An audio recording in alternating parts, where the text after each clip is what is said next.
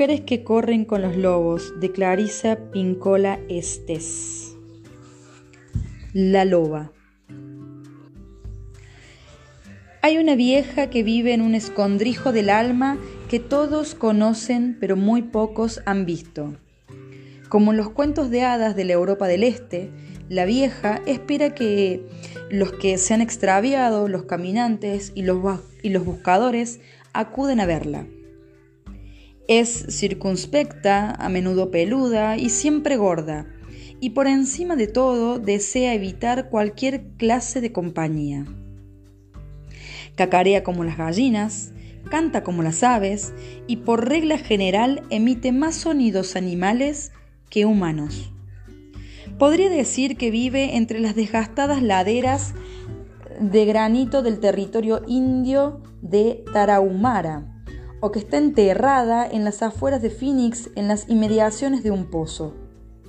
Quizás la podríamos ver viajando al sur hacia Monte Albán en un viejo cacharro con el cristal trasero roto por un disparo. O esperando el borde de la autovía cerca de El Paso o desplazándose con unos camioneros en Morelia, México. O dirigiéndose al mercado de Oaxaca, cargada con unos haces de leña integrados por ramas de extrañas formas. Se la conoce con distintos nombres. La huesera, la trapera y la loba. La única tarea de la loba consiste en recoger huesos. Recoge y conserva sobre todo lo que corre peligro de perderse. Su cueva está llena de huesos de todas las criaturas del desierto. Venados, serpientes de cascabel, cuervos, pero su especialidad son los lobos. Se arrastra, trepa y recorre las montañas y los arroyos en busca de huesos de lobo. Y cuando ha juntado un esqueleto entero, cuando el último hueso está en su sitio y tiene ante sus ojos la hermosa escultura blanca de la criatura, se sienta junto al fuego y piensa qué canción va a cantar. Cuando ya lo ha decidido y se sitúa al lado de la criatura, levanta los brazos sobre ella y se pone a cantar. Entonces los huesos de las costillas y los huesos de las patas del lobo se cubren de carne y a la criatura le crece el pelo. La loba canta un poco más y la criatura cobra vida y su fuerte y peluda cola se curva hacia arriba. La loba sigue cantando y la criatura lobula empieza a respirar. La loba canta con tal intensidad que el suelo del desierto pega un brinco y escapa corriendo cañón abajo. En algún momento de su carrera, debido a la velocidad, a su chapoteo en el agua del arroyo que está cruzando, a un, a un rayo de sol o a un rayo de luna que le ilumina directamente el costado, el lobo se transforma de repente en una mujer que corre libremente hacia el horizonte riéndose a carcajadas. Recuerda que si te adentras en el desierto y estás a punto de ponerse el sol y quizás te has extraviado un poquito y te sientes cansada, estás de suerte, pues bien pudiera ser que le cayeras en gracia a la loba y ella te enseñara una cosa, una cosa del alma.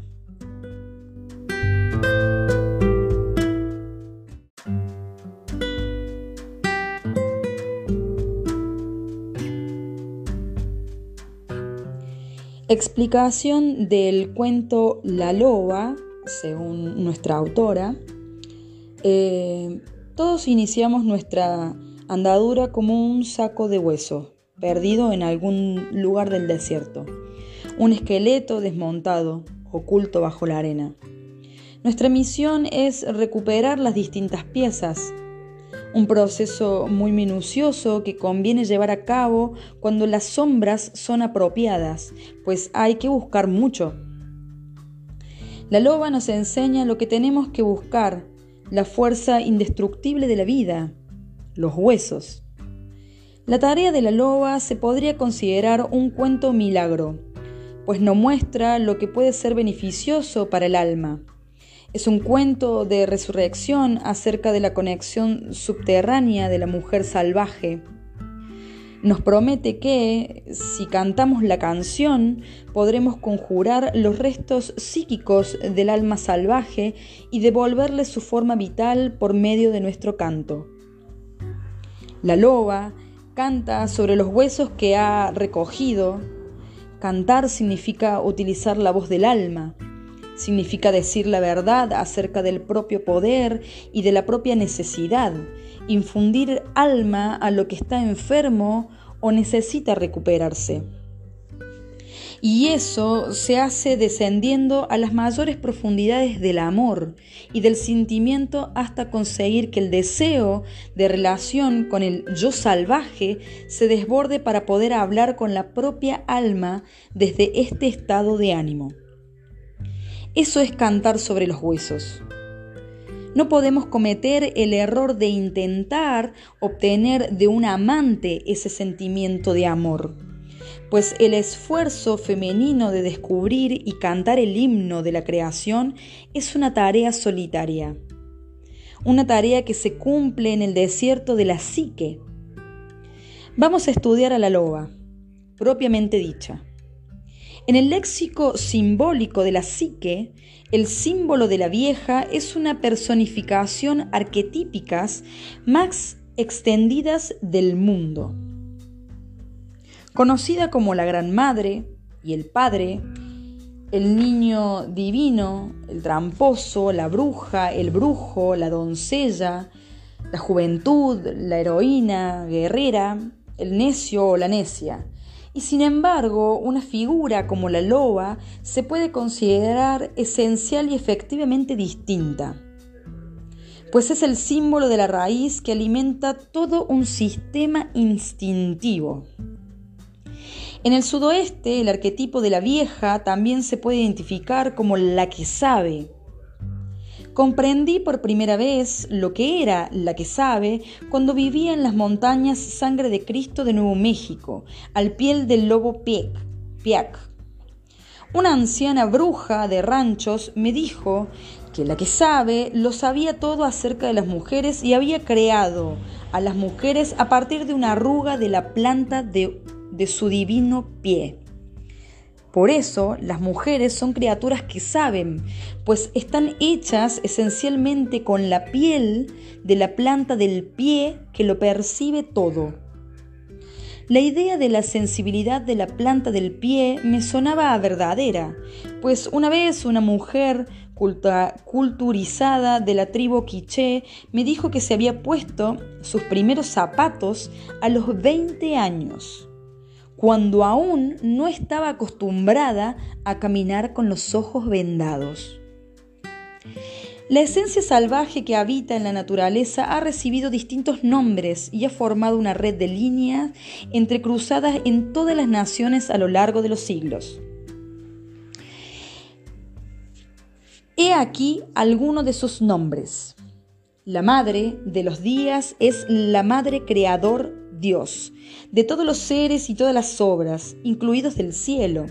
Y la tierra, la madre Nix, ejerce su dominio sobre todas las cosas de barro y la oscuridad. Durga, controla los cielos, los vientos y los pensamientos de los seres humanos a partir de los cuales se difunde toda la realidad. Da a luz el universo niño que es un bribonzuelo de mucho cuidado, pero, como una madre loba, le muerde la oreja para meterlo en cintura. Hécates es la vieja vidente que conoce a los suyos y está envuelta en el olor de la tierra y en el aliento de Dios. Hay muchas más, muchas más. Todas ellas son imágenes de quien y que vive bajo la montaña, en el lejano desierto y en lo más profundo. Cualquiera que sea su nombre, la fuerza personificada por la loba encierra en sí el pasado personal y el antiguo, pues ha sobrevivido generaciones tras generaciones y es más vieja que el tiempo. Es la archivera de la intención femenina y la conservadora de la tradición de la hembra los pelos de su bigote perciben el futuro. Tiene la lechosa y perpiscaz mirada de una vieja bruja, vive simultáneamente en el presente y en el pasado, y subsana los errores de una parte bailando con la otra. La vieja, la que sabe, está dentro de nosotras, prospera en lo más profundo psique de las mujeres, en el antiguo y vital yo salvaje. Su hogar es aquel lugar del tiempo en el que se junta el espíritu de las mujeres y el espíritu de la loba, el lugar donde se mezclan la mente y el instinto, el lugar donde la vida profunda de una mujer es el fundamento de su vida corriente, ese lugar donde se besan el yo y el tú, el lugar donde las mujeres corren espiritualmente con los lobos. Esta vieja se encuentra situada entre los mundos de la racionalidad y el mito. Es el eje en torno al cual giran los dos mundos. La tierra que se interpone entre ambos es inexplicable, lugar que todos reconocemos en cuanto llegamos a él, pero que sus matices se nos escapan y cambian de forma cuando tratamos de inmovilizarnos, a no ser que usemos la poesía, la música y las danzas en un cuento se ha aventurado la posibilidad de que el sistema inmunitario del cuerpo esté enraizado en esta misteriosa tierra psíquica. Al igual que la mística, las imágenes y los impulsos arquetípicos, incluidos nuestra hambre de Dios, nuestro anhelo al misterio y todos los instintos no solo sagrados sino también profanos. Algunos podrían decir que los archivos de la humanidad, la raíz de la luz, la espiral de la oscuridad también se encuentra aquí, no es un vacío, sino más bien el lugar de los seres de la niebla en el que las cosas son y todavía no son, en el que las sombras tienen consistencia, pero una consistencia transparente. De lo que no cabe duda es de que esta tierra es antigua, más antigua que los océanos, pero no tiene edad, es eterna. El arquetipo de la mujer salvaje es fundamento de este extracto y emana de la psique instintiva. Aunque puede asumir muchos disfraces en nuestros sueños y en nuestras experiencias creativas, no pertenece el estrato de la madre, la doncella o la mujer medieval y tampoco de la niña interior. No, no es la reina, no es la amazona, la amante, la vidente, es simplemente lo que es. Se la puede llamar la que sabe, la mujer salvaje, la loba, se la puede designar con sus nombres más elevados y con los más bajos, con sus nombres más recientes o con los más antiguos, pero sigue siendo lo que es. La mujer salvaje como arquetipo es una fuerza inimitable e inefable que encierra un enorme caudal de ideas imaginables y particulares. Hay arquetipos en todas partes, pero no se los puede ver en el sentido habitual. Lo que vemos de ellos de noche no se puede ver necesariamente de día. Descubrimos vestigios del arquetipo en las imágenes y en los símbolos de los cuentos, la literatura, la poesía, la pintura y la religión. Al parecer, la finalidad de su resplandor, de su voz, de su fragancia, es la de apartarnos de la contemplación de la porquería que cubre nuestras colas y permitirnos viajar de vez en cuando en compañía de las estrellas. En el lugar donde vive la loba, el cuerpo físico se convierte, tal como escriba el poeta Tommy Moifet, es en un animal luminoso. Y parece ser que, por medio de los relatos eh, anecdóticos, el pensamiento consciente puede fortalecer o debilitar el sistema inmunitario corporal. En el lugar habitado por la loba, los espíritus se manifiestan como personajes y la voz mitológica de la psiqui profunda habla como poeta y oráculo. Una vez muertas, las cosas que poseen valor psíquico se pueden resucitar Además, el material básico de todos los cuentos que ha habido en el mundo se inició con la experiencia de alguien que en esta inexplicable tierra psíquica intentó contar lo que allí ocurrió. El lugar intermedio entre los dos mundos recibe distintos nombres. Yang lo llamó el inconsciente colectivo, la psique objetiva y el inconsciente psicoide, refiriéndose a un trato más inefable del primero.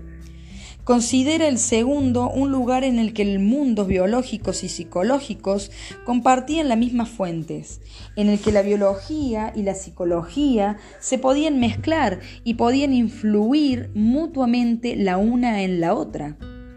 En toda la memoria humana, este lugar, llámese Le Nod, el lugar de los seres de la niebla, la grieta entre los mundos, es el lugar donde se producen las visiones, los milagros, las imaginaciones, la inspiración y las, las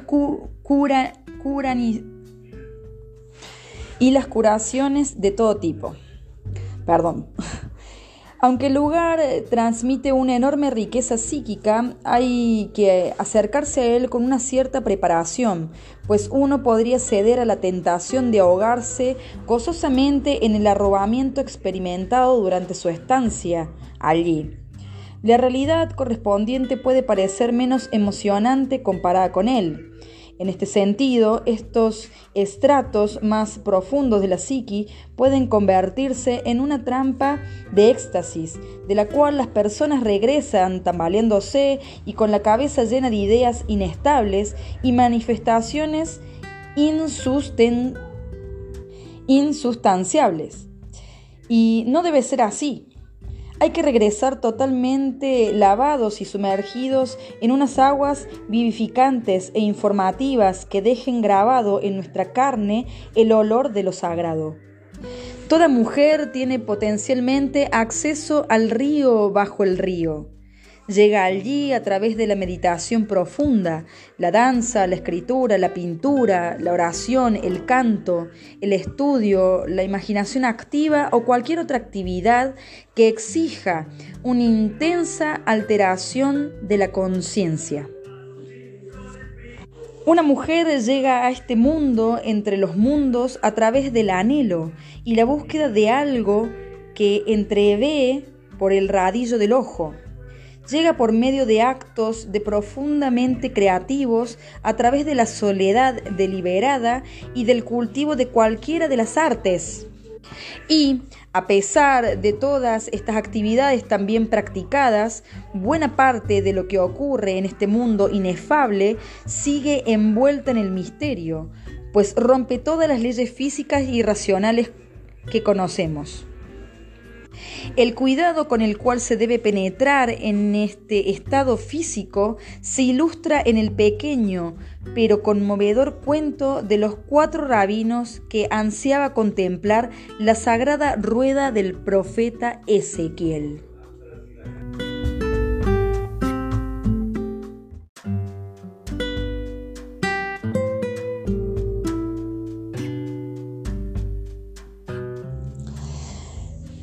Los cuatro rabinos. Una noche cuatro rabinos recibieron la visita de un ángel que los despertó y los transportó a la séptima bóveda del séptimo cielo. Allí contemplaron la sagrada rueda de Ezequiel. En determinado momento de su descenso del Pardes, el paraíso, a la tierra, uno de los rabinos, tras haber contemplado semejante esplendor, perdió el juicio y vagó echando espumarajos por la boca hasta el final de sus días. El segundo rabino era extremadamente cínico. He visto en sueños la rueda de Ezequiel. Eso es todo. No ha ocurrido nada en esta realidad. El tercer rabino no paraba de hablar de lo que había visto, pues estaba totalmente obsesionado. Hablaba por los codos describiendo cómo estaba construido todo aquello y lo que significaba, hasta que, al final, se extravió y traicionó su fe.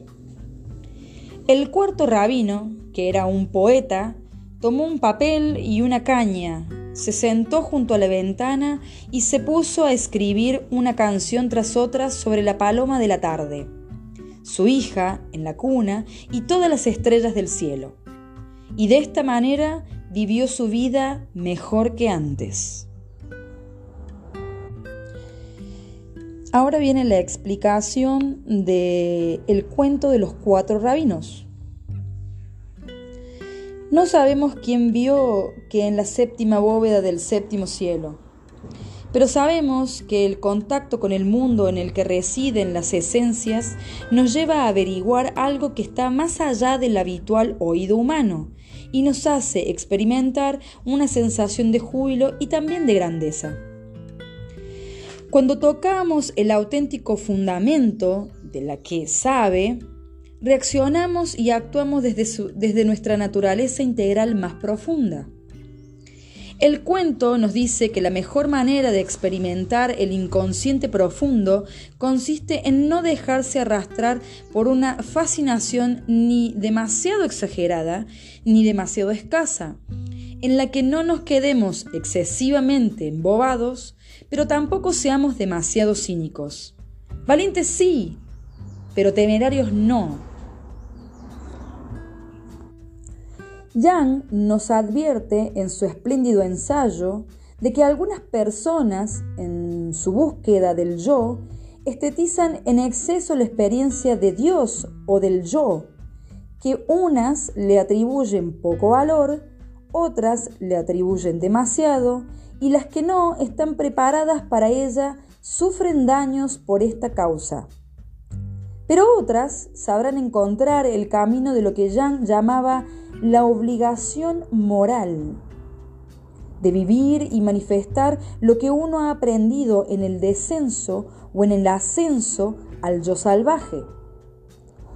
Esta obligación moral de la que habla Young consiste en vivir aquello que percibimos, tanto si lo encontramos en los campos elíseos de la mente como si la descubrimos en la isla de los muertos, los desiertos de los huesos de la psiqui o el rostro de la montaña, la roca marina, el lujeuriante mundo subterráneo o en cualquier lugar en el que la que sabe nos infunda su aliento y cambia nuestra manera de ser. Nuestra tarea es mostrar que se nos ha infundido el aliento, mostrar, repartirlo y cantarlo, y vivir en el mundo de arriba lo que hemos recibido a través de nuestros repentinos conocimientos, y por medio del cuerpo, de los sueños y de los viajes de todo tipo. Existe un paralelismo entre la loba y los mitos universales de la resurrección de los muertos. En los mitos egipcios, Isis presta este servicio a su hermano muerto Osiris, el cual es descuartizado cada noche por su perverso hermano Set. Isis trabaja cada noche desde el ocaso hasta el amanecer juntando las partes de sus hermanos antes de que amanezca, pues de lo contrario no podría salir el sol. Jesucristo resucitó a Lázaro, el cual llevaba tanto tiempo muerto ya. Edía. Demeter conjura a su pálida hija Persefone de la tierra de los muertos una vez al año y la loba canta sobre los muertos, sobre los huesos. Esta es nuestra práctica de meditación como mujeres, conjurar los aspectos muertos y descuartizados de la vida. El arquetipo que recrea a partir de algo que ha muerto tiene siempre una doble faceta. La madre de la creación es siempre también la madre de la muerte y viceversa. Debido a esta naturaleza dual o doble tarea, el, importante trabajo que tenemos por delante es el de aprender a distinguir entre todo lo que nos rodea y lo que llevamos dentro, que tiene que vivir y que tiene que morir. Nuestra misión es captar el momento más oportuno para ambas cosas, para dejar que muera lo que tiene que morir y que viva lo que tenga que vivir. Para las mujeres, el río bajo el río eh, del mundo, el hogar de las hueseras, contiene conocimiento directo acerca de los plantones, los rizomas, el maíz de siembra del mundo. En México dicen que las mujeres llevan la luz de la vida y esta luz está localizada no en el corazón de las mujeres, ni detrás de sus ojos, sino en los ovarios, donde están depositadas todas las semillas antes incluso de nacer. En el caso de los hombres que, exploran la idea más profunda de la fertilidad y la naturaleza de la semilla, La imagen equivalente es la bolsa peluda, los cojones, los testículos. Esta es la sabiduría que se produce, que se puede adquirir estando cerca de la mujer salvaje. Cuando la loba canta, lo hace desde los ovarios, con la sabiduría que produce de lo más hondo de su cuerpo, de su mente y de su alma. Los símbolos de la semilla y el hueso son similares. Cuando se tiene el ribosoma, la base, la parte original, cuando se tiene el maíz de siembra, cualquier estrago que puede arreglar la tierra devastada se puede volver a sembrar. Los campos se puede dejar en barbechos, la semilla dura se puede remojar para ablandarla, ayudarla a abrirse y germinar. Poseer la semilla significa tener la clave de la vida, Estar con los ciclos de la semilla significa bailar con la vida y bailar con la muerte y volver a bailar con la vida. Es la encarnación de la madre de la vida y la muerte en su forma más antigua y original. Y dado que siempre gira en constantes ciclos, yo la llamo madre de la vida, muerte, vida. Si se pierde algo, a ella es a quien hay que recurrir, con quien hay que hablar y a quien hay que escuchar. Su consejo psíquico es a veces duro o difícil de poner en práctica, pero siempre transforma y restaura. Por consiguiente, cuando perdemos algo, tenemos que recurrir a la vieja que siempre vive en la lejana pelvis, que vive en nuestra pelvis. Allí, medio adentro y medio fuera, medio fuego creador. Es el mejor lugar en el que pueden vivir las mujeres, justo al lado de los óvulos fértiles de sus semillas femeninas. Hay que ver en la figura de la vieja, de la mujer de dos millones de años de edad, eh, que es la mujer salvaje original que aún viviendo bajo tierra vive arriba, vive en nosotras y a través de nosotras y nosotras estamos rodeadas por ella. Los desiertos, los bosques y la tierra sobre la que se asientan nuestras casas tienen más de dos mil millones de años. Siempre me ha llamado la atención lo mucho que le gusta a las mujeres cavar la tierra. Plantan bulbos para la primavera, remuevan con sus ennegrecidos dedos la lodosa tierra para trasplantar olorosas tomateras. Creo que buscan o cavan en búsqueda de esa mujer de dos millones de años de edad. Eh, lo buscan con sus manos, con sus pies. La quieren para hacerse un regalo a sí misma, pues con ellas se sienten enteras y en paz. Sin ellas se sienten inquietas. Muchas mujeres con quienes he trabajado a lo largo de los años han empezado sus primeras sesiones con algún comentario del tipo, bueno, no es que me encuentre mal, pero tampoco me encuentro bien. Creo que esta situación no es nada misteriosa. Sabemos que se debe a una escasez de lodo, ¿El remedio cuál sería? Y la loba. Hay que buscar a la mujer de dos millones de años. Es la sepultura de las cosas muertas y la moribunda de las mujeres. Es el camino entre lo vivo y lo muerto. Cantan los himnos de la creación sobre los huesos. La vieja, la mujer salvaje, es la voz mitológica que conoce el pasado y nuestra antigua historia y nos la conserva en los cuentos. A veces la soñamos como una hermosa voz incorpórea. Como la doncella hechicera nos muestra lo que significa no estar marchita sino arrugada, eh, los niños nacen instintivamente arrugados, saben en lo más hondo de sus huesos lo que está bien y lo que hay que hacer al respecto. Se trata de algo innato. Si una mujer logra conservar el regalo de ser vieja cuando es joven y de ser joven cuando es vieja, siempre sabrá lo que tiene que esperar. Pero si lo ha perdido, lo puede recuperar mediante un decisivo, decisivo esfuerzo psíquico. La, la loba, la vieja del desierto, es una buscadora de huesos. En la simbología arquetípica, los huesos representan la fuerza indestructible. No se presta a la destrucción, pero su estructura cuesta quemarlos y resulta casi imposible pulverizarlos. En el mito y en el cuento representan el espíritu del alma indestructible. Sabemos que el espíritu del alma se puede lastimar e incluso mutilar, pero es casi imposible matarlo. El alma se puede abollar y doblar, se la puede herir y dañar, se puede dejar en ella las señales de una enfermedad y las señales de una quemadura del temor, pero no muere porque está protegida por la loba en el mundo subterráneo. Es a un tiempo la descubridora y la incubadora de los huesos. Los huesos pesan lo bastante como para que pueda hacer daños daños con ellos. Son lo bastante afilados como para cortar carne y cuando son viejos y se los pellizca, titinean como el cristal. Los huesos de los vivos están vivos, son capaces de crear por sí mismos y se renuevan constantemente. Un hueso vivo tiene una piel curiosamente suave y al parecer tiene cierta capacidad de regenerarse.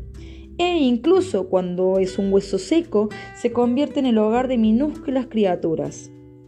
Los huesos de lobo de esta historia representan el aspecto indestructible del yo salvaje, la naturaleza instintiva, la criatura entregada a la libertad y lo intacto. Es decir, aquello que jamás podrá aceptar los rigores y la exigencia de una cultura muerta o excesivamente civilizadora. La metáfora de estas historias típicas tipifican todo el proceso de conducción de una mujer hasta la totalidad de sus sentidos salvajes instintivos. En nuestro interior vive la vieja que recoge huesos, en nuestro interior están los huesos del alma de este yo salvaje, y en nuestro interior tenemos la capacidad de volver a configurarnos como las criaturas salvajes que de antaño fuimos, y tenemos los huesos que nos pueden cambiar y pueden cambiar nuestro mundo, y tenemos el aliento, nuestras verdades y nuestros anhelos, juntos constituyen el canto, el himno de la creación que siempre hemos ansiado entonar lo cual no significa que tengamos que andar por ahí con el cabello desgreñado sobre los ojos o con unas uñas de las manos que parezcan unas garras orleadas de negro. Sí tenemos que seguir siendo humanas, pero en el interior de la mujer humana vive también el yo instintivo animal. No se trata de un romántico personaje de tira cómica. Tiene unos dientes de verdad, gruñe de verdad, posee una enorme magnanimidad un oído extraordinario, unas garras muy afiladas, unos generosos y peludos pechos. Este yo tiene que gozar de libertad para moverse, hablar, enfadarse y crear. Es, es, duradero y resistente, posee una gran intuición, es un yo experto de las cuestiones espirituales de la muerte y el nacimiento. Hoy la vieja que llevamos dentro recoge los huesos. ¿Y qué es lo que rehace? Ella es el yo del alma, la, constructora del hogar del alma. Ella lo hace a mano, rehace el alma a mano. ¿Y qué hace por nosotras?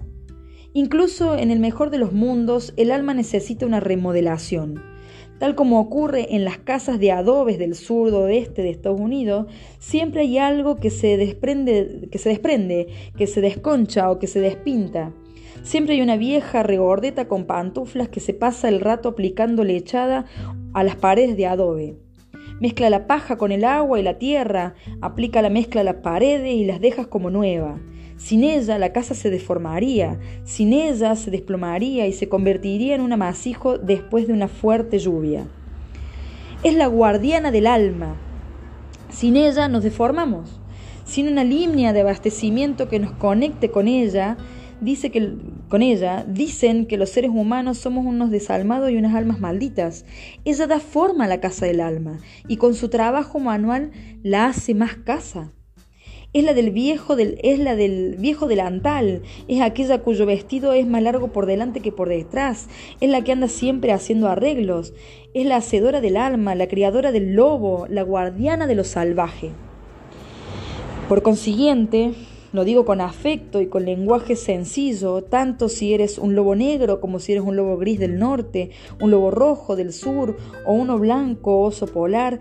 Ten por cierto que eres la quinta esencia de la criatura instintiva.